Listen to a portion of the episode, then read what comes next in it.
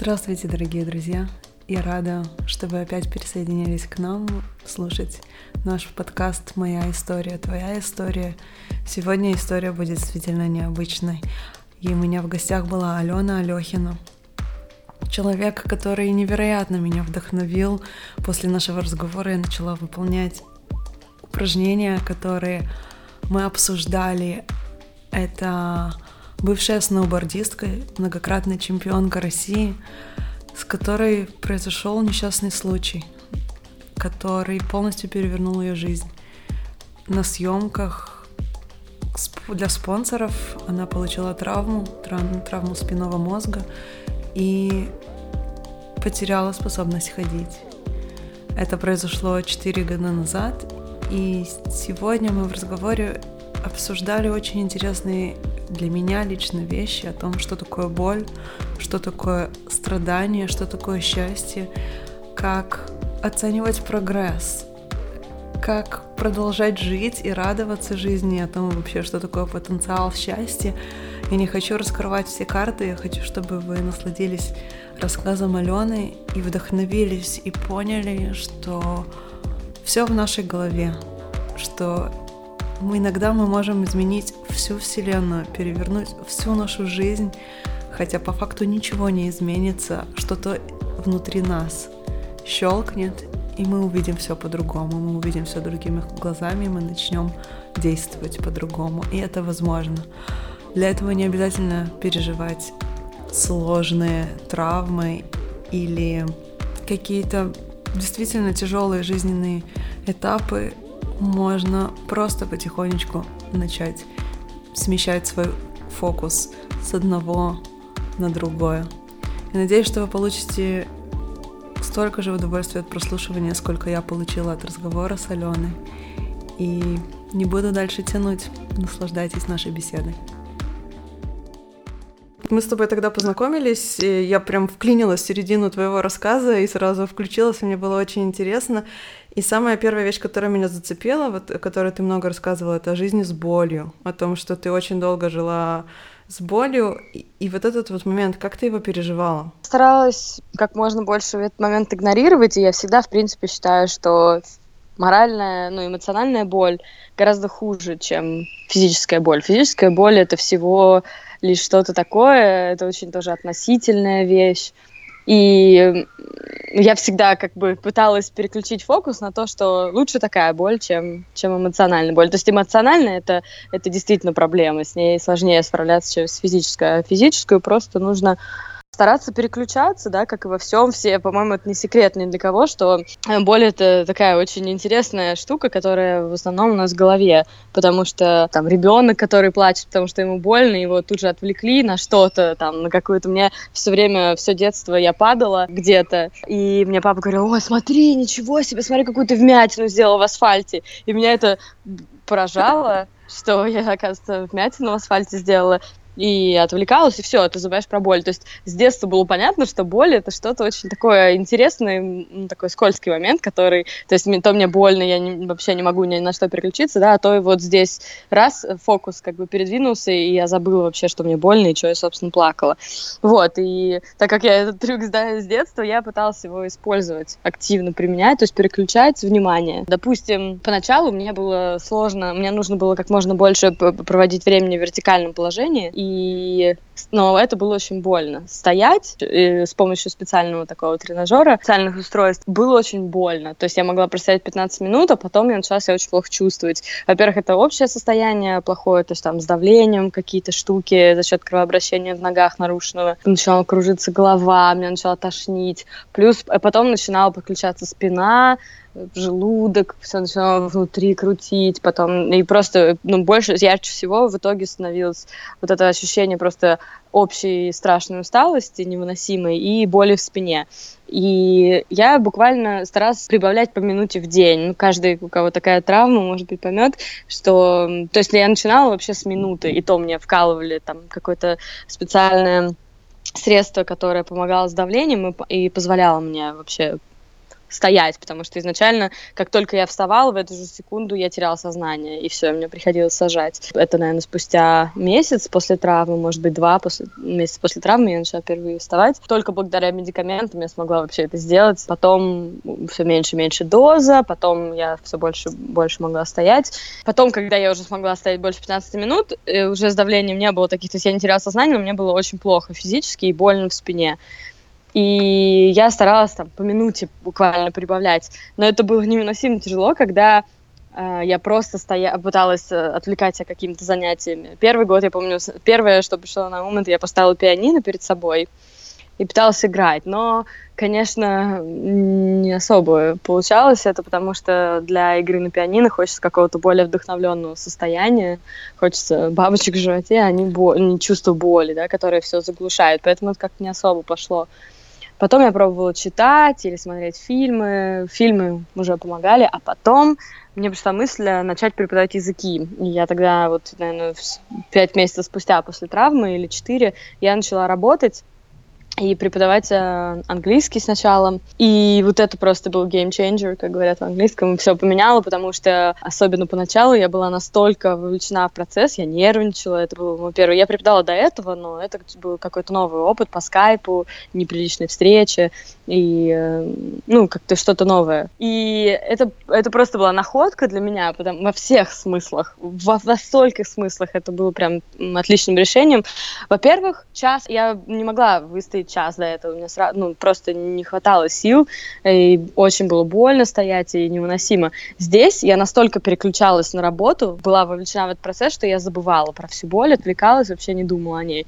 А потом я стала по два урока подряд, по три урока делать подряд, по четыре урока. И таким образом я в итоге время увеличила, время стояния до четырех часов подряд. И, и эта боль куда-то уходила. То есть это очень крутой был момент, такой способ себя немножко обхитрить, потому что я настолько была вовлечена в этот процесс, что я не замечала вообще. После, а причем обычно уроки заканчивались, и все, я сразу такая, ой, все, я больше не могу стоять, и сразу и мои занятия заканчивались, потому что я, опять же, уходил какой-то фактор так, отвлекающий, то боль вся возвращалась ко мне. Потом а, были таблетки, причем, так как я м, реабилитацию проходила в Америке, это был такой сложный момент, потому что другой подход к болевым симптомам. Эм, мне тут же выписали огромную такую список длиной из чек этих медикаментов и э, сказали так, вот когда тебе больно, принимай вот эту, каждые 6 часов вот эту таблетку.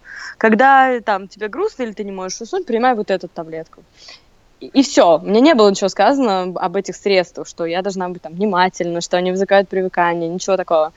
А, и потом я поехала в Россию первый раз и планировала остаться всего там на месяц, а, но так случилось, что из-за там грин-карты, из-за этого процесса получения грин-карты мне пришлось остаться дольше, а, на больший период времени. И таком, ну, из-за этого получилось так, что я не рассчитала достаточно, ну, количество медикаментов. То есть э, они начали заканчиваться, и так как мне их выписывали в Америке, мне нужно было разобраться, как мне здесь их заменить, чем заменить. Я начала просто сама в интернете искать эквиваленты из э, ну, вот этих лекарств, которые я просто до этого по э, предписанию врача принимала, как, как вот мне сказали. И у меня был шок, потому что первый препарат Вайкотин, который я принимала каждые, по-моему, 6 часов э, от боли, оказался запрещенным в России. Представляете, что такое запрещен в России? Что же это за гадость такая, если она даже в России запрещена? Не то, что там по рецепту, а запрещена. Наркотик, какие-то сумасшедшие, Да, какие-то сумасшедшие цифры, что 130 тысяч человек, только, по-моему, 130 тысяч женщин ежегодно умирает, по-моему, только в США. Ну, это какая-то космическая сумма, я понимаю, как, но количество сумасшедшее, но, по-моему, оно, это действительно было так. И я просто не могла поверить глазам. Ни одной фразы мне не было сказано, что, типа, аккуратнее вот с этим, да, а вот есть такая статистика или просто хотя бы фраза, что этот медикамент вызывает привыкание. Нет, нет ничего такого. Я начала искать эквиваленты моих других медикаментов. Следующий был клонопин, который он посоветовал мне принимать каждый раз, когда я не могу уснуть, и когда у меня anxiety. Anxiety — это чувство тревоги. Да. Понятно мое состояние, по-моему, в тот момент, когда вся жизнь перевернулась с ног на голову, и это ощущение было со мной всегда. Поэтому сказать такую фразу, принимая всегда, когда у тебя будет anxiety, это, я считаю, просто должно преследоваться законом, мне кажется, потому что я, ну, я, я в принципе, очень не люблю вс- всю эту химию, все вещества, вообще мне нравится жить на чистых, и поэтому я очень большой противник, никогда вообще ни, никакие лекарства не принимаю, кроме как, может быть, таблетки от головной боли, но здесь боли были такие, что я понимала, что, наверное, в, на тот момент я не стала под вопрос, под сомнение ставить вот эти предписания врачей, просто принимала все подряд э, до тех пор, когда я вот прочитала, что это за вещи. Клонопин — это из семейства всяких феназепамов, которые тоже вызывают страшное привыкание. Там месяц, месяцем позже я встретила парня в этой же больнице, в которой я проходила реабилитацию, в которой я провела три месяца первых, э, госпитализация, которая была. И он был с похожей травмой, как, как у меня, и попал он туда именно из-за этого средства. То есть он пристрастился где-то к этому средству, и где-то ему сначала приписали, по-моему, потом уже он начал как-то нелегальными способами его доставать, и потом он как-то, по-моему, уснул за рулем, попал в автокатастрофу, и, собственно, у него случилась травма.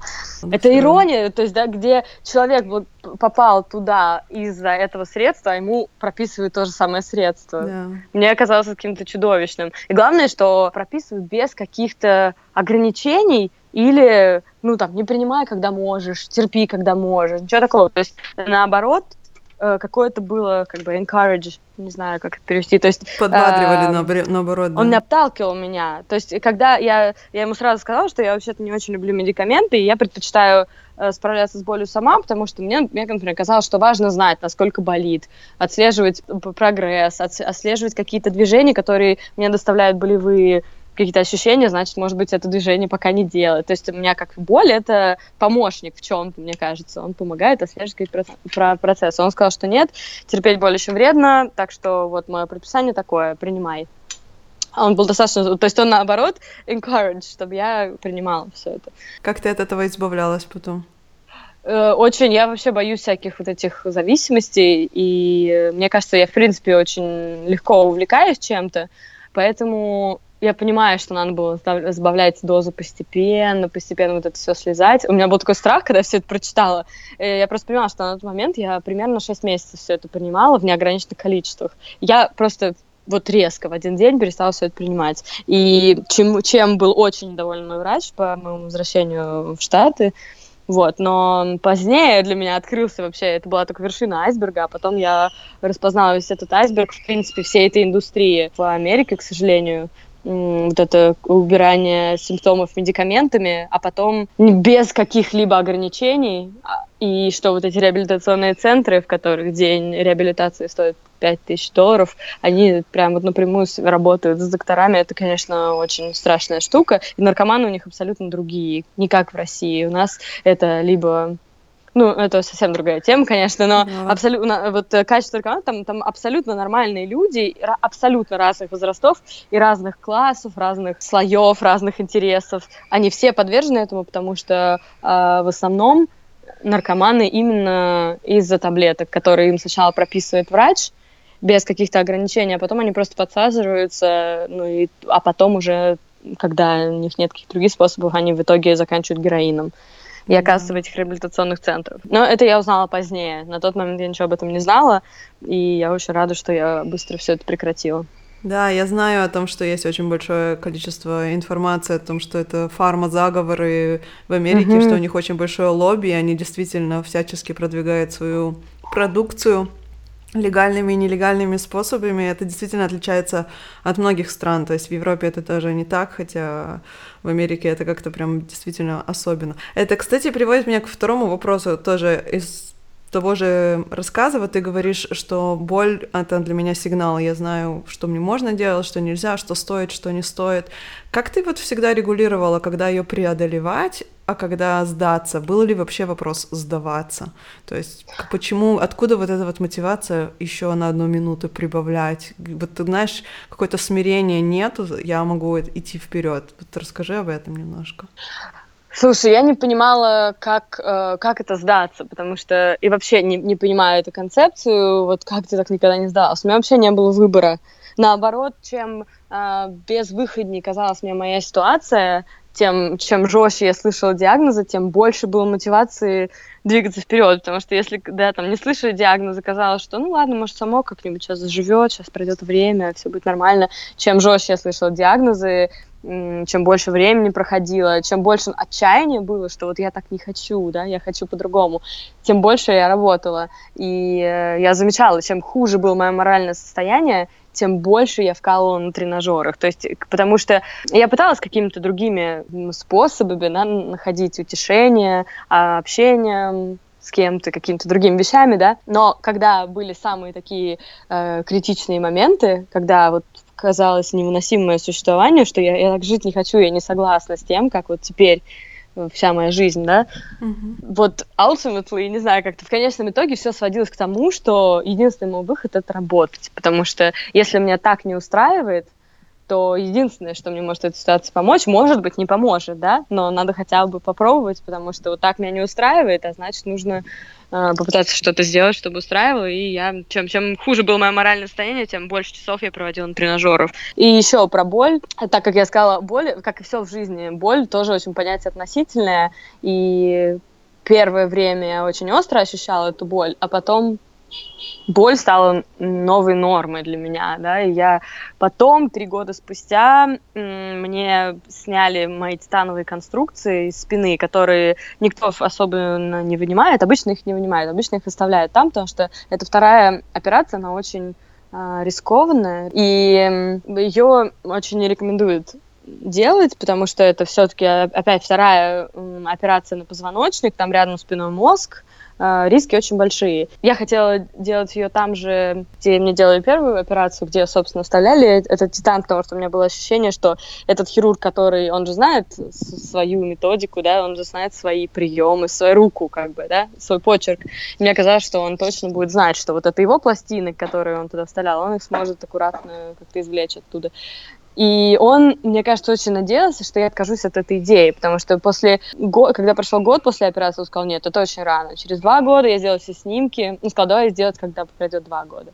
Когда прошло два, он сказал, нет, ты знаешь, это очень рано, давай через год. А, я говорю, я не понимаю, если за два года не срослось, вряд ли срастется за три. То есть я не понимала, если уже прошло два года, что изменится через год. Это как-то слишком большие сроки. И мне так оказалось, что он просто тянет время, надеется, что через год я привыкну к своей ситуации, смирюсь и отстану от него. Но я очень ждала этого срока, потому что через год, еще через год я снова сделала все снимки, и наконец-то у него не оставалось ничего, что можно было сказать, и мне сняли такие эти пластины, и только тогда я поняла, что все три года я жила с постоянной болью. Просто так как, как я сказала, все относительно, только сравнив с тем, как оказывается может быть, я поняла, что все три года я жила с постоянным ощущением боли, просто так как оно было постоянно, уже сложно было отличить боль от неболи. Как ты вообще решилась, э, ну то есть что тебя сподвигнуло думать, что ты можешь эти диски вынять? То есть сидит врач, хирург, все знает, понимает, он тебе говорит, нет, не надо, нормальные люди это оставляют, а ты говоришь, а, а я лучше знаю, мне кажется, что надо, и давайте открывайте и делайте так, как я хочу. Вот откуда у тебя была такая уверенность, и что тебя вот двигало? Ты же не знала, что ты вдруг избавишься от боли, то есть этого тебе тебе никто не обещал. Я предполагаю, что тебе, наоборот, рисовали какие-то такие страшные картины. Какой... Вообще я не особо умею слушать себя, к сожалению. Это то, что мне очень хочется, чему мне очень хочется научиться. Но здесь, в данном случае, у меня какое-то было ощущение, что я очень хочу, чтобы ощущать свое тело, вот что это мое все, что там не, не, нет 12 шурупов титановых огромных, которые, которыми дом можно, с которым скрепить там какие-то балки они действительно огромные, и две пластины.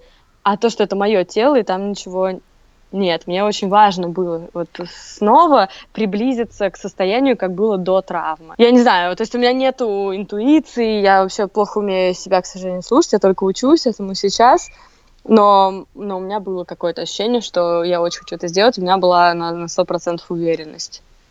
И риски действительно были большие, но мне почему-то верилось, что все будет хорошо и может быть только лучше. Хотя нужно сказать, что после операции мне было очень сложно снова начать двигаться, то есть было примерно так же сложно, как поначалу. Но э, доктор мне говорил, вообще никаких ограничений, все там вынули, все нормально, можешь через боль заниматься, то есть э, вернуться к своим занятиям как можно скорее нужно. И хотя мне было очень-очень-очень больно это делать, так как мне сказал это делать врач, я думаю, что все в порядке, так должно быть, опять же. И я тут же вернулась к своим занятиям, а потом поехала на Коачеллу, где меня э, забрасывали на спину, как рюкзак, и шли там на танцпол, танцевали со мной, то есть какие-то таскали постоянно на руках все. И только потом э, мне должен был э, быть снимок 6, 6 недель после операции. Я его с чистой совестью сделала, отправила хирургу и забыла, и улетела в Москву. И вдруг мне поступает звонок из Рина, где мне делали операцию, и говорят, девушка, пожалуйста, перезвоните нам вот, вот по такому номеру, ваш доктор вам что-то хочет сказать. Я поняла, что что-то серьезно. Оказалось, что у меня при операции случился перелом, когда вот выламывали за три года, там все так выросло, э, этот титан так врос туда, что он, вынимая, а, он, ну, я уверена, что это не его ошибка, просто это, наверное, было необходимым каким-то действием. Там какие-то отростки поломались, и, и как-то сначала, поначалу этого не заметили. А, это был такой интересный момент в моей жизни, когда я вот прям уже готова была готова была стать счастливой. Я поняла, что я больше не могу страдать, жалеть себя. Просто я вот устала. Я вот просто решила, что у меня будет все, теперь все хорошо. Вот. И я прям помню, как я получила этот доктор всю проблему, я ела сэндвич вкусный такой. Я, отла... я поняла, что как бы там все плохо, но я поняла, что нечего сейчас читать. Я вот отложила и насладилась своим сэндвичем во волны. Потом, и потом, когда у меня уже нашлось время, я дочитала этот имейл. Да, и оказалось, что мне нельзя, конечно, было всего это делать, что я делала, но это было уже сделано, поэтому все, сейчас все нормально. А какой у тебя сейчас прогноз? То есть э, есть ли какие-то вообще перспективы, что-то, изменения, или ты сейчас учишься жить вот с тем, что у тебя есть? А, ну, прогноз врачей довольно однозначный, что уходить я никогда не смогу. Травма действительно очень неудачная. И хотя на снимках все выглядит идеально, сейчас очень хорошо. Травма была зафиксирована, что, ну, то есть это как, наверное, там, змея, если на нее наступить, она, mm-hmm. ну, там, или, не знаю, червяк, она, она как бы сожм... он сожмется, да, и, может быть, обратно потом, то есть вы снимете с него нагрузку, то, то есть как бы пройдете дальше, но он уже будет поврежден и там он как-то, может быть, восстановится чуть-чуть, да, но он все равно этот э, ущерб уже нанесен. И ну, то есть травмы, травмы есть, и хотя сейчас все идеально, и спиной мозг хорошо выглядит, и сам позвоночник как новый, особенно теперь, когда удалили весь титан. Врачи спустя, по-моему, месяц э, после травмы сказали, что я никогда не смогу ходить. Но нужно сказать, что у меня уже много вещей, которых мне не то, что не обещали, а сказали, что они будут невозможны, они у меня есть. То есть вернулось несколько мышц, которые продолжают крепнуть. А я отказалась от катетеров. Э, не хочется даваться подробности, что это, но это тоже, мне кажется, часть системы вот этой индустрии медицинской, а, потому что мне сказали, что моя жизнь без шести катетеров в день будет просто невозможна. Один катетер 116 долларов, по-моему. И Потом, когда я уже поняла, что вообще стоит ставить под сомнение слова врачей американских, так как mm-hmm. я убедилась потом, да, благодаря этим медикаментам, про которые я прочитала, а, я попробовала жить без этих катетеров, и все получилось, и прогресс, учился которого никто мне не только не обещал, а вообще говорили, что невозможен. Также мышцы до сих пор продолжают крепнуть, Понятно, что это процесс очень-очень долгий, и мне потребовалось бы еще несколько жизней, чтобы снова начать там, ходить, бегать такими темпами. А, я реалист, и я прекрасно это осознаю, но м- также никто не знает, как будет, как будет, да, и если для меня важно, что что-то до сих пор меняется, понятно, что очень медленно, но э, хочется надеяться, что еще будут какие-то, помимо меня самой, да, я рассчитываю на, саму себя, но хочется надеяться, что извне какие-то будут приходить штуки, допустим, какие-то технологии, которые я участвовала в нескольких исследованиях э, в университете UCLA в Калифорнии пять месяцев была, можно сказать, подопытной лабораторной крысой, которая ездила каждый день на опыты, потому что хотела сделать свой вклад ну, со своей стороны в, в прогресс науки да, в этом отношении. Речь шла о стимуляции спинного мозга электричеством, об электрической стимуляции. Ну, идея такая, что он должен был помочь сигналу пробиться сквозь поврежденный участок или перекинуть мостик. То есть э, я постоянно остаюсь в курсе событий, езжу на всякие конференции, э, благо я живу в таком месте, где вокруг меня несколько таких очень прогрессивных университетах, и я езжу на всякие конференции, где обсуждаются все эти новые технологии, то есть я э, остаюсь up-to-date со всеми этими, в общем, в курсе всех новинок, и перспектив, которые дают мне какую-то надежду, что, может быть, в 50 лет я похожу, наконец-то буду ходить своими ногами, может быть, в 60, но вообще до, до этого времени еще очень много, много времени, и мне кажется, что все-таки что-то должно измениться. Ну а пока э, из, я буду поддерживать это самостоятельно, да, форму и пытаться что-то изменить теми способами, которые у меня есть. Да, это очень важный момент быть готовой вот принять, когда эта технология уже будет развита, когда что-то появится, и чтобы ты была готова, такая, я в форме, я здесь, у меня все типа тип-топ, только давайте, чтобы отсюда началось развитие не «А, окей, сейчас это появилось, тогда я сейчас попытаюсь догнаться, чтобы прийти да. в ту форму, в которой это все заработает». Это очень я согласна. классный подход. Да, у меня примерно такое же было, с, ну, со спиной, конечно, я не буду сравнивать ситуации, но когда у меня случилась травма, у меня была межпозвоночная грыжа тоже, опять-таки, потому что я тоже не слушала свое тело, и у меня начала отниматься нога, и я пришла к врачу, и она меня так напугала, она мне сказала, типа, все, ляка, лежи, тебе нельзя двигаться. Я говорю, в смысле нельзя двигаться? Я только тренировку сделала час назад, перед тем, как тебе прийти. Uh-huh. Вот, и... И она мне говорит, нет, тебе ничего нельзя, у тебя ты, ты чуть ли там не скоро, не, не, не ноги отнимутся и ходить не сможешь. Вот, и я пошла к другому врачу, который посмотрел на меня и сказал, послушай, я не знаю, что тебе сказать. Вот, знаешь, болит, не делай не болит, делай. И это действительно mm-hmm. тоже научило меня воспринимать боль как сигнал, чтобы свои движения как-то отслеживать. Я достаточно быстро сумела восстановиться после этой травмы, без каких-то вот вмешательств, без таблеток. И мне прям было это очень важно.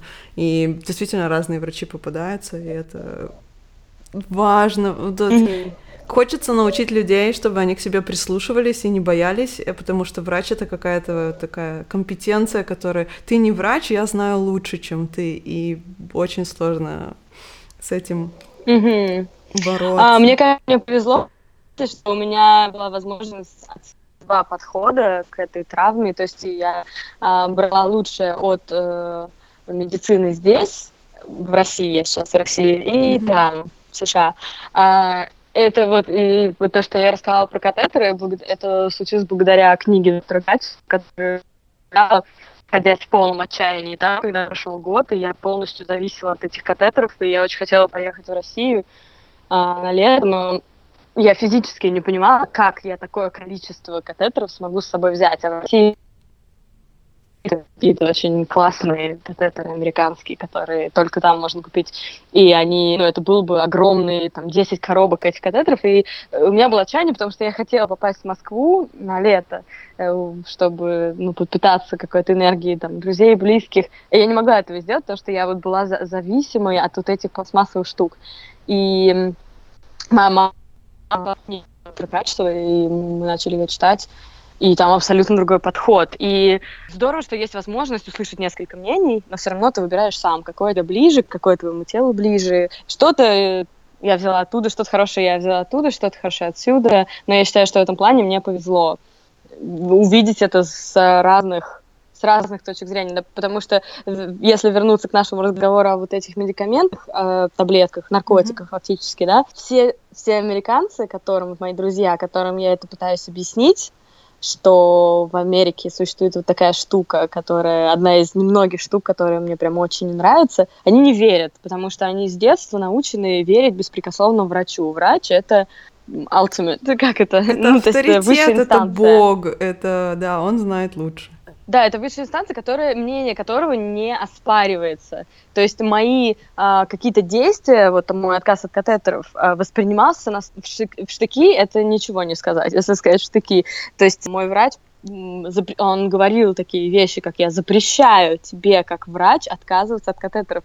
А я ему объясняла, я не понимаю, что если я могу без них, зачем они мне? Он не мог дать мне ответ на этот вопрос, но мог э, еще раз повторить, что он запрещает мне это, это делать. Э, любой мой прогресс, его реакция была, это ничего не значит. американцы, живущие там всю жизнь, когда я им пытаюсь объяснить вот эту штуку про наркотики и таблетки, на которые их сажают специально, они не верят, потому что они, ну, они не готовы сомневаться так в медицине. А так как у меня есть возможность другими глазами на это посмотреть более объективно, э, ну, вернее, даже не знаю, субъективно, да, более объективно, наверное, просто независимо, я вижу этот изъян в медицине в Америке. Вот, поэтому я считаю, что это большая удача. Да, ты знаешь, меня, ты меня очень мягко подвела, на самом деле, вот к другому вопросу о языках, потому что я тоже говорю на трех с половиной языках, ты говоришь чуть больше, но с каждым языком, который я учила, я понимала, что мои горизонты расширяются. Более того, я понимаю, что я могу получать информацию из разных источников. И это mm-hmm. дает мне свободу выбора. То есть именно знание языков позволяет мне посмотреть на проблему с той стороны, которая подают на одном, потом на другом, э, сложить разные культурные разли- различия и подходы, потому что я живу уже сейчас в третьей стране, ты тоже на две страны живешь. Вот что ты об этом думаешь? Как, вот какую свободу дают тебе? И расскажи, какие языки ты знаешь. До травмы я свободно говорила э, на английском и испанском, так как это языки, которые я изучала в университете, училась на переводчика, получила степень магистра в филологии и лингвистике.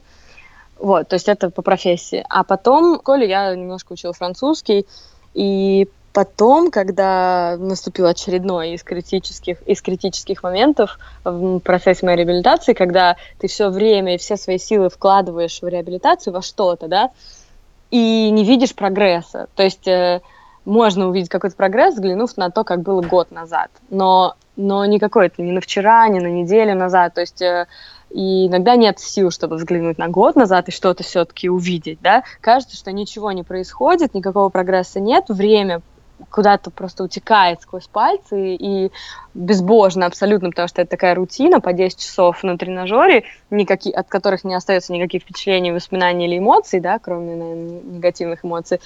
И за счет этого время куда-то утекает, а для меня, как для бывшей спортсменки, ощущение прогресса чрезвычайно важно в жизни. Вот это движение вперед, куда-то наверх, эволюция, развитие, прогресс, стремление куда-то, да, вот это мне очень важно это чувствовать, иметь это ощущение, потому что это огромный источник счастья для меня. И, соответственно, мне было очень больно видеть, как я вкладываюсь всецело во что-то и не вижу вообще результата и никакого прогресса. И тогда я решила себе э, создавать этот прогресс искусственно, потому что мне очень важно было ощущать это, это движение вперед куда-то наверх, а его не было в моей реабилитации. Я решила, что мне важно будет э, создавать вот эту иллюзию движения вперед за счет других вещей.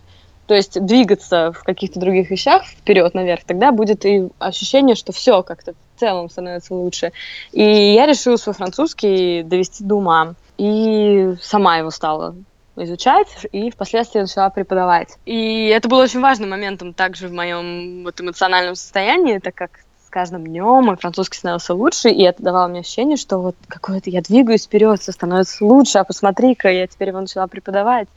Вот, таким образом, сначала я начала преподавать английский, потом я начала преподавать испанский, потом французский, а потом русский как иностранный, то есть э, русский на других языках, на, на французском, на, на английском, на, на испанском. Потом начала уже миксовать, преподавать английский, на французском языке и Вау, так далее. И каждый, это, это было очень...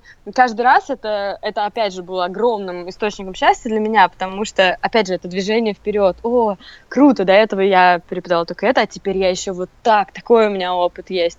Это определенный челлендж, каждый раз было страшновато начинать какой-то новый вариант, да, вот из этих комбинаций. То есть, допустим, ну, вот из последнего, да, начать английский преподавать на французском. То есть это такое уже next level. Но это такой челлендж, когда, которую, когда ты достигаешь какого-то результата, приносит тебе радость и ощущение счастья. Вот, поэтому это было очень важно. А потом с моей лучшей подругой, которая почти как сестра, как семья, я не знаю, которой я прям обязана тем, что я все это пережила, я не знаю, как я без нее бы с этим совсем справилась, с чем мне пришлось справиться.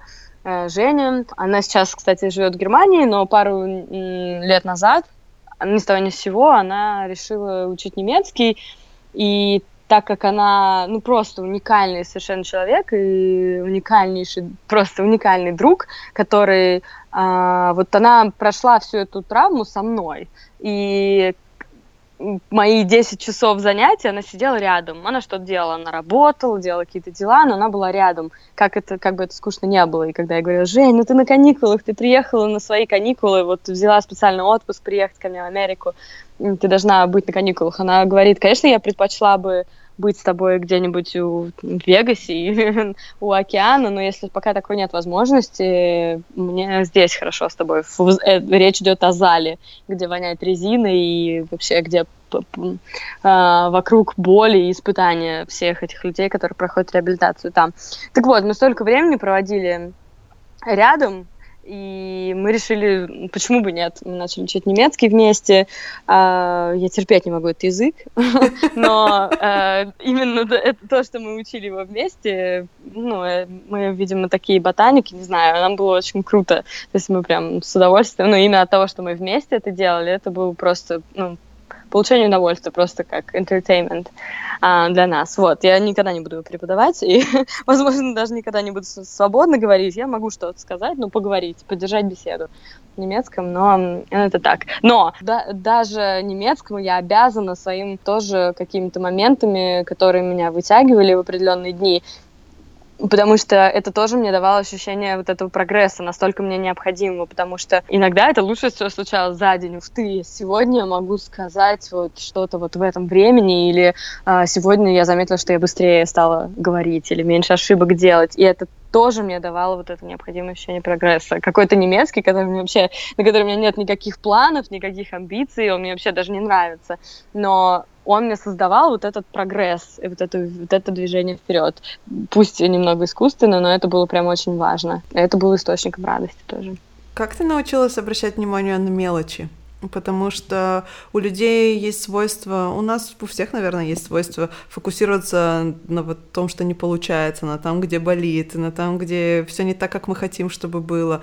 И смещать фокус — это действительно безумно важный навык, о котором ты еще с самого начала говорила. Ты такая всегда была? Вот обращать на то, что да, получается, на то там, где да, есть прогресс, и не корить себя за то, где ты не можешь ничего сделать или не получается изменить. Как ты к этому пришла? А, ну здесь вот две таких, разовью на, на две главы.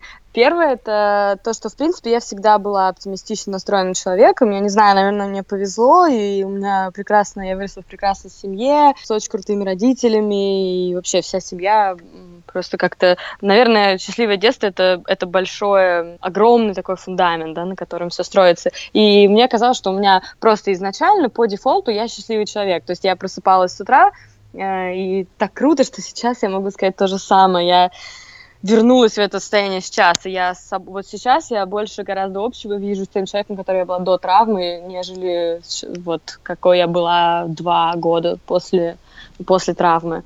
И это так круто, так приятно осознавать. Но, то есть, и, видимо, это где-то, то есть я то ли с рождения, то ли благодаря моему детству, я по дефолту просыпаюсь счастливым человеком, а уж потом, если что-то происходит плохое, оно может испортить.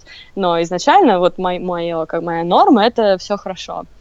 И мне, в принципе, не знаю, у меня, видимо, занижена планка э, ощущения себя счастливой, потому что мне вроде немного надо. То есть э, одна моя подруга всегда жаловалась, что ее мама говорит, э, главное, чтобы не голод и не война, а все остальное все остальное хорошо. Ну, то есть этого достаточно, что все хорошо. А мне кажется, что мама очень мудрая, и я живу, в принципе, по таким же убеждениям. Вот, поэтому мне как-то мало надо. Э, соответственно, всегда есть какое-то естественное, ну, то есть это, мне кажется, во мне заложено. Я не могу сказать, что это моя заслуга. Мне кажется, у меня э, инстинктивно какое-то вот э, фокус сам переносится на какой-то более позитивные штуки. Но так было ну, это сейчас, или так было до травмы. А вот в самые такие тяжелые моменты так не было, конечно, когда все вообще перевернулось в моем сознании тоже. Если раньше мне легко было очень мечтать, Uh, и всегда uh, как бы ожидания были на хорошее, на что-то, что то после травмы мне постоянно мучили кошмары, uh, за рулем я представляла какие-то аварии, то есть что со мной сейчас может случиться, как э, меня навстречу, там, я вылетаю на встречку, и происходит какая-то ужасная авария. И вот эти картинки, то есть какие-то кошмары во, во время дня, да, во время того дня меня мучили очень долго, и у меня вообще не получилось, не получалось мечтать. И это было, наверное, самым сложным моментом моей реабилитации научиться заново мечтать, потому что сколько я не пыталась, первый год у меня не получалось. Первый раз, я прям помню, эта веха такая очень важная была, когда я поняла, что я первый раз у меня получилось, вот ровно год, даже больше, э, чем год спустя после травмы, у меня получилось представить какую-то счастливую картинку ну, обращенную в будущее, да, не воспоминания о каких-то картинках, а вот на будущее, что, представить что-то хорошее. Это было огромным достижением. Вот, поэтому в тот период все это абсолютно неестественным путем было. И я помню почему-то такой момент, наверное, года три назад, нет, наверное, года два назад, да, года два назад, меня ужасно бесил цвет моего коврика для йоги, на котором я делала ежедневно растяжку, и я мечтала о черном коврике э, очень долго. Потом я его нашла, наконец, и купила, и очень долго радовалась этому коврику. А потом, там, спустя три дня, я его потеряла. По-моему, забыла у бассейна, и когда вернулась, его там не было. И я раз 30, наверное, сказала, как меня расстроила эта ситуация. Я ходила и ныла. Ну как так? Ну я так долго его хотела, так долго его искала. Я наконец-то его получила, и я его потеряла. Почему? И в тот момент я подумала, я очень хотела его найти, и потому что мне как-то, ну, это, это какая-то очень понятно, что это мелочь, особенно в формате, в масштабе тех, того, что у меня со мной в тот момент происходило, но нас зачастую именно мелочи такие выбивают из колеи и бесит больше всего. А, это было одно из таких мелочей. И я подумала, вот я пож... столько раз пожаловалась по поводу потери этого коврика, а ведь когда я его найду, если я его найду, я один раз скажу, о, круто, я нашла коврик, максимум порадуюсь, не знаю, минуту, наверное, если, если не меньше. И все, и забуду. Почему же сейчас я сказала об этом уже раз 30? И я решила, что когда я его найду, если я его найду, я буду радоваться столько же или даже больше, потому что это... И как раз тогда я отвозила а, одного человека в аэропорт, и он был за рулем, и ну, как-то нашли, нашли тучи, там, не знаю, сгустились тучи, пошел дождь, и он сказал, ну, конечно, конечно, вот я сейчас еду в аэропорт, и, конечно сейчас пойдет дождь. Э, потом мы начали, а, там какая-то случилась авария, и мы начали опаздывать, он сказал, нет, ну, конечно, конечно же, сейчас она случилась, когда мне нужно ехать в аэропорт. Потом что-то там, а, там был пост э, с полицейскими на въезде, он сказал, нет, ну, конечно, именно сегодня они, вот, конечно, вот сегодня. И вот это, конечно, прозвучало столько раз.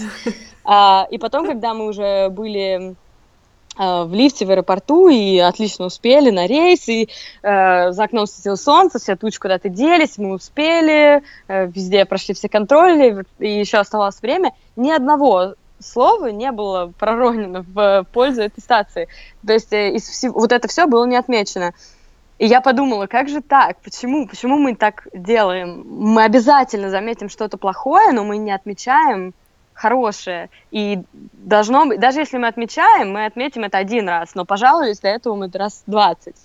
И когда я нашла этот коврик, оказалось, что его уборщица отнесла в зал, потому что там тоже черные коврики, оказывается, были. Я достала всех с этим ковриком. Мне говорили уже, Алена, пожалуйста, хватит, это всего лишь коврик. Но я четко в тот момент себе решила, что я, ну, это, это какая-то очень странная штука, которую надо менять. И я буду радоваться сейчас ровно столько же, сколько раз я расстраивалась, а может быть даже больше. И я достала с этим ковриком абсолютно всех, потому что я радовалась, и все на меня смотрели как на сумасшедшую, а я думала, что это всего лишь логично.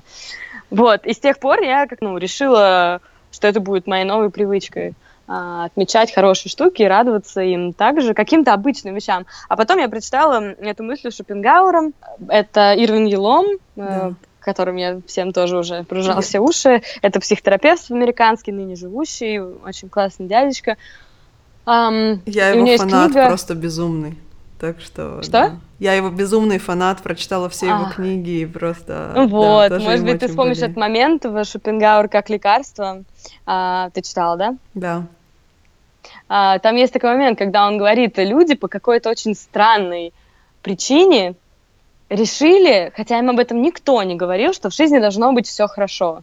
То есть кто, нам никто не говорит фразу, когда мы растем, что а, вот вся жизнь человека, она идеальна Вот она идеальна. Она вот с момента, как ты рождаешься, до до смерти все идеально в твоей жизни. Никто нам этого не говорит, но мы почему-то все так думаем, что именно так должно быть. Поэтому все хорошее в нашей жизни мы воспринимаем как должное. То есть, когда мы просыпаемся утром, у нас ничего не болит, мы вообще мы не, не, нам, нам не приходит в голову этому порадоваться. Но не дай бог, если у нас что-то болит, мы сделаем это главным центром нашей жизни.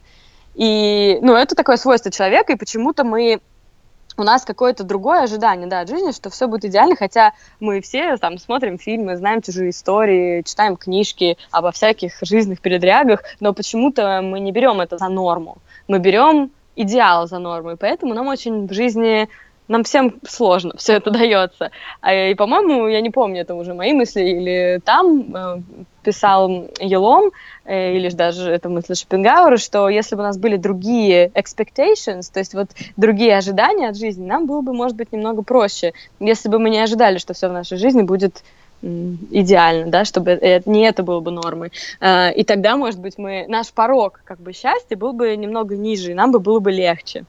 Да. А, возможно, благодаря травме, хотя мне кажется, этот порог счастья у меня и до этого был довольно низкий, благодаря травме он вообще у меня занизился, и сейчас я вижу в этом какую-то даже, может быть, неудачу, а как это, ну как, что мне даже может быть легче. А, представляете человека, и, то есть я даже вот когда рассказываю это, я, у меня в уме несколько сразу человек, и, наверное, у вас все, у всех есть э, знакомые, у которых в жизни вроде бы все хорошо, у которых есть все по всем параметрам, но у них они страдают депрессией, или они не, ну, вот не ощущают, не могут найти чего-то, что им позволит чу- ощущать, чувствовать счастье. И, конечно, у меня тоже есть такие знакомые, и если подумать об этом, то мне испытать счастье гораздо легче, чем им. Что такое счастье? Это отклонение от нашей нормы вверх, да, mm-hmm. в сторону каких-то позитивных событий. И лю- у людей, которых и так все хорошо, им нужно что-то очень экстраординарное, чтобы они почувствовали себя счастливыми, потому что у них как-то норма, их норма это вот, вот такая вот, да, прямая, я показываю, просто не видно. Да. А чтобы почувствовать счастье, им нужен такой взлет наверх. А у меня эта норма гораздо ниже, да, в, в, ввиду того, что со мной случилось. Поэтому почувствовать счастье мне на самом деле гораздо легче, чем, чем всем остальным, многим остальным. И поняла я это, когда спустя два года после травмы я села впервые на велосипед, мы придумали трехколесный велосипед, э, с мотором нашли какими-то нереальными путями, и который, ну, я первый раз села на велосипед, и первый раз за два года я почувствовала скорость, ветер на лице, движение, и я плакала от счастья, и думала, что другим людям чтобы плакать от счастья, нужно согласись многое. Да. А эти, эти слезы, которые просто из меня лились, которые я не могла остановить, они были, ну, действительно, слезами счастья.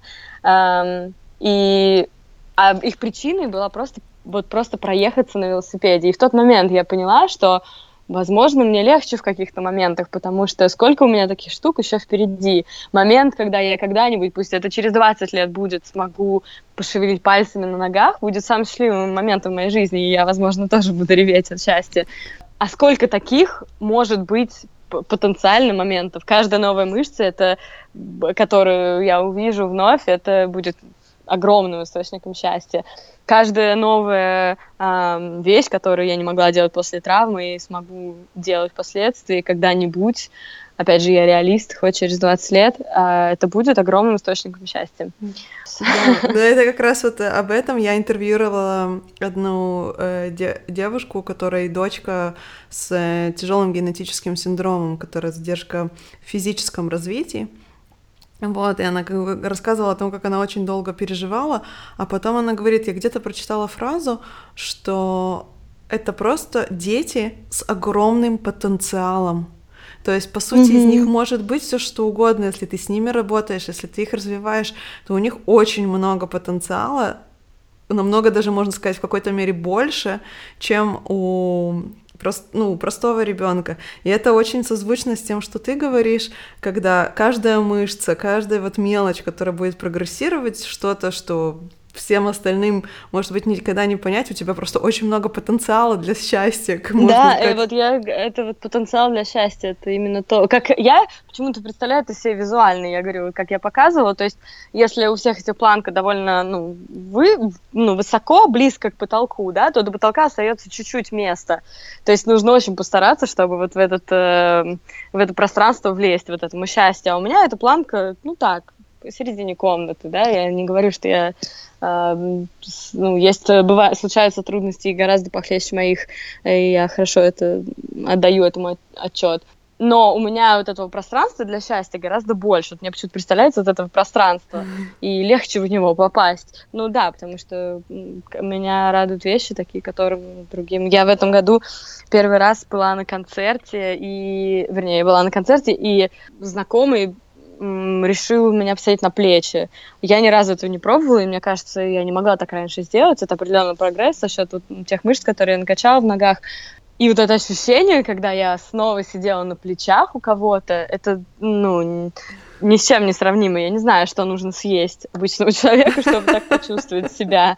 И, и этот, тот момент я тоже об этом думала, что что мне может быть даже легче. И да, слезы радости я сдерживала тоже изо всех сил в тот момент. Да, это, это потрясающе. На самом деле это э, такой, знаешь, момент, когда нужно просто повышать чувствительность. И именно к, к позитивным моментам я большой фанат позитивной психологии, очень много ее изучаю. Она как раз-таки о том, что позитивных моментов в нашей жизни происходит больше, чем негативных. Uh-huh. На негативные мы просто больше обращаем внимание. Ну вот это да, о том, о том я говорила, от наших expectations. То есть э, все хорошие штуки мы воспринимаем как должное и да. просто не обращаем на это внимания, потому что это почему-то принято считать нормой, хотя никто нам не обещал хорошей жизни. Да, и вот есть упражнения, в которых предлагают людям писать в конце дня пять хороших вещей, которые произошли, и произносить очень много всяких вариантов на тему благодарности, начиная от а, да, да, медитации да. благодарности. Я активно очень применяла этот метод в самом начале, когда еще все было вообще как в тумане. Ты сама к этому пришла или ты где-то читала? Вот как ты вообще вот это вот развитие, предо... эмоциональное преодолевание, как ты к этому всему шла? Тебе кто-то помогал? В Америке, я знаю, очень принято там к психотерапевтам ходить. Вот как твой именно эмоциональный, ментальный процесс происходил? Слушай, ну так как я родилась не в Америке, для меня очень, я очень в штыки принимала всю эту психологическую помощь и э, была очень закрыта к ней, и мне казалось, что не может кто-то меня знать лучше, чем, чем моя лучшая подруга или мама, или я сама. То есть никто мне так сильно, как я сама, себе не может помочь, как какой-то дядя или какая-то тетя, которая меня не знает. И это я понимаю, что это такое какое-то советское у меня мышление и видение вот этой всех психотерапии, как вот именно пойти э, не как наука психологии, а вот именно как пойти к психотерапевту. Я воспринимала штыки и не могла, не могла как бы поверить в этот процесс. И что-то вычитывала в книгах. Вот, например, про, про который ты говоришь, прием. Mm-hmm. А, по-моему, три вещи. Я, я когда все еще вообще в тумане и полуосознанно происходило на фоне боли, на фоне какого-то просто... Вот, реально, первые, наверное, полгода было как в тумане. Я активно использовала перед сном, каждый день я говорила три вещи себе, за которые я благодарна. И в основном они не менялись изо дня в день. Это была семья, друзья, там еще, ну, какая-нибудь третья вещь менялась, допустим. Вот. И что-то я вычитывала. И сейчас я очень много читаю литературу, мне очень все это нравится, просто как наука. И вот этот, э, этот же Елом, Диспенза мне очень много mm-hmm. а, привнес его, его литературу. Один раз я попыталась работать, у меня была ученица, а, мама моего друга, которой я преподавала английский, а она психотерапевт. И к ней я прониклась, потому что она пережила заболевание раком, Э, какое-то время назад, там, скажем, 20 лет назад, и говорит, что она мне рассказала, что считает, что обязана это психотерапии. Она начала, когда ей все сказали, что можно расслабиться и уже ничего сделать нельзя, она начала читать книжки и увлеклась психотерапией, и теперь она э, очень счастлива и здорова 20 годами позже. И она стала психотерапевтом уже после этого. И мне стало так это интересно, и я с ней позанималась немного. К сожалению, у меня были такие вообще тогда проблемы э, личного характера, вообще mm-hmm. не связанные с моей травмой. Ну, вернее, как, наверное, косвенно все было связано. Но я не работала... Ну, то есть другой, абсолютно другой вопрос мы обсуждали. А, но она мне посоветовала тоже очень много хорошей литературы, очень интересно, но, много штук интересно сказала, которые я потом, то есть она больше мне как бы дала каких-то просто вот таких приемов, которые я потом самостоятельно могла использовать. И мне вот я тоже большой фанат позитивной психологии, как ты сказал ты. Скажи мне, согласна ли ты с выражением, что боль в жизни неизбежна, а страдание — это выбор? Что мы выбираем, страдать или нет? Да, я, знаешь, мне кажется, я вот упивалась этим страданием первые полгода. Понятно, что были все поводы, но вот я даже не знаю, как это описать, я упивалась им. Вот, вот я жалела себя изо всех сил, я прям вот в этом купалась, в э, ощущении несправедливости, жалости к себе, вот в этом страдании. А потом какой-то, ну, и, и, я, конечно, я не просто так страдала, у меня действительно все, что вот можно случилось, что могло случиться, случилось. То есть моя, тот факт, что я не могу ходить, был вершиной айсберга огромного, о котором уже даже не хочется говорить, mm-hmm. и о котором не все знают, и о который я, мне кажется, уже сама предпочла даже забыть. Вот, поэтому не сказать, что не было причин, они были. Но просто в какой-то момент я так устала, что хотя в жизни ничего не поменялось, и все оставалось так же, вот этот момент, когда я ела сэндвич, и просто решила, что я потом как-нибудь прочитаю, как что там у меня за перелом в спине, что мне я так устала получать плохие новости, что я не хочу больше их получать. И тогда у меня вот появилось осознание, что все, вот мне вот хоть, хоть что происходи, я больше так не могу, я не могу больше страдать. Я собираюсь радоваться жизни и получать удовольствие. И это был прям выбор мой выбор, потому что я решила, что я больше не хочу. А в какой-то момент я прям вот, я не, не могу подобрать слово лучше, чем упивалась своим страданием. Да, я очень рада, что ты выбрала э, смотреть теперь в другую сторону. Я хочу тебе задать последний Спасибо. вопрос. О чем ты мечтаешь? Хм, вот, э, кстати, еще один прием э, такой, который тогда э, спустя год я поняла, что самым сложным в моей реабилитации это снова научиться мечтать и верить в хорошее. Я себя заставляла совершенно осознанно писать желания. И сначала было просто ходить. Все, других желаний ну, вообще не было. Вот ходить. Больше ничего не хочу, ничего не надо. Мне потом, вот тогда это моя ученица, она мне говорила, что нет, она мне посоветовала, то есть она каких-то, у нас больше работы была, такие какие-то вот советы. Она мне советовала приемы, которые у меня получалось потом самой применять. Она, написала, она мне посоветовала писать список желаний и как можно меньше, детальнее, ну, вернее, любые, вот какие, от глобальных до маленьких. И это очень крутая штука. И если сначала я просто сидела и воспринимала как какое-то домашнее задание, которое невозможно заставить себя сделать, и мне это так тяжело давалось, что сейчас они из меня просто льются, эти желания, и уже их даже записывать не надо. Это все опять стало таким естественным процессом. А когда-то я вот даже специально сев за это дело не могла придумать ни одного, какие там 50. Изначально было требование 50 желаний. Вот, и о чем я мечтаю? Понятно, что до сих пор желание основное. Я мечтаю когда-нибудь ходить. И потому что я даже представить не могу, как как круто это будет. а, я вот прям а, это ощущение, мне кажется, мои легкие наполнятся таким количеством воздуха и бабочек, что я даже боюсь себе представить свое состояние в этот момент, но очень хочу его когда-нибудь испытать. Помимо этого есть много каких-то маленьких желаний. На данный момент очень остро чувствую в себе желание, а, чтобы в моей жизни было больше музыки, потому что я поняла, это то, что сейчас э, является для меня огромным источником вдохновения и жизненных сил, и ощущения счастья. Вот, поэтому хочется, чтобы этого было больше. И ты мечтаешь стать певицей? Или каким-то... Нет, То есть я у тебя вот, есть мечтания, моей... которые идут в эту сторону? Наверное, у меня нет амбиций особо. Это, мне кажется, больше а вот амбиции кем-то там стать. Mm-hmm. Мне хочется, чтобы э, это было частью моей жизни. То есть э, всю жизнь я очень хотела, чтобы музыка была моей частью жизни. Часть моей жизни я окончила музыкалку, а потом, ну, как-то я все время думала, ну, я же вообще не музыкант, я же спортсменка. И я себе не разрешала мне не разрешала вообще, ну, я думала, что музыка мне никогда не принесет э, ничего, ну, я вообще не музыкант, и э, вот спорт, это да, это я вот создана для этого, и это моя работа, учиться нужно, потому что это в дальнейшем будет моя работа, с, э, с с семьей, я должна время проводить, потому что это правильно, и я хочу, это мои самые близкие, любимые люди, то есть все как-то э, made sense, да, все, mm-hmm. а музыку я никак не могла оправдать в своей жизни, и поэтому я как-то себе не разрешала. А два года назад, э, полтора года назад, мое New Year's Resolution, это, ну, такое обещание себе, которое ты э, даешь себе, было разрешать себе 10 минут в день заниматься музыкой, потому что действительно я не разрешала, потому что я считала себя абсолютно бесталанным в этом смысле человеком, и э, казалось, что ну, это я не могу позволить себе отнимать время от, от реабилитации, от работы, от вещей, которые мне прям необходимы в жизни. Вот, но потом я решила, что я прочитала про японское правило пяти минут, Угу. То есть, если ты хочешь чему-то научиться, делай это 5 минут в день. Решила, что я за 5 минут только гитару смогу достать из чехла и настроить.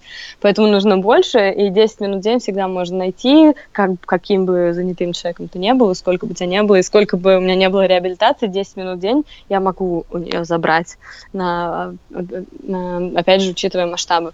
Вот, поэтому вот я себе официально решила полтора года назад, и я хочу просто, чтобы объем этой музыки от 10 минут в день да, возрастали на, а, до больших размеров, и чтобы ну, как-то прогрессировать тоже, потому что, опять же, это чувство прогресса, о котором я говорю, которое для меня да. так в жизни важно, определенный а, момент, определенный период жизни я его вот видела благодаря вот это чувство, это ощущение роста и куда движение наверх, да, а, благодаря языкам, а сейчас я чувствую это благодаря музыке, и хочется, чтобы это ощущение продолжалось.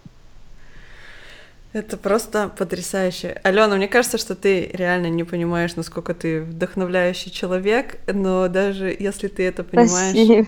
это прекрасно. Спасибо тебе большое за твое время. Я думаю, что у людей будет куча вопросов. Возможно, у нас когда-нибудь найдется время поговорить еще. У меня осталось миллион тоже вопросов. Прям с тобой можно разговаривать бесконечно. Ты Спасибо ну, большое, невероятный Лена. человек. Я очень желаю тебе удачи. Ну, чтобы получалось, чтобы прогресс ощущался всегда. И угу. очень много из твоих советов я возьму тоже на вооружение. Начну записывать мечтания. Я давно этого не делала. Может быть, стоит. Спасибо, мне это очень приятно. Спасибо. Вы послушали мою беседу с Аленой Алехиной. Я надеюсь, что она вдохновила вас не меньше, чем меня. Если у вас возникли какие-то вопросы, появились мысли или идеи, которыми вы хотите поделиться, пожалуйста, сделайте это комментарием в SoundCloud или под FM. Пишите мне в Инстаграме или на почту контакт собака ленадегтярь.ком. Спасибо, что вы были с нами. Я надеюсь, что вы присоединитесь к нам и в следующих подкастах.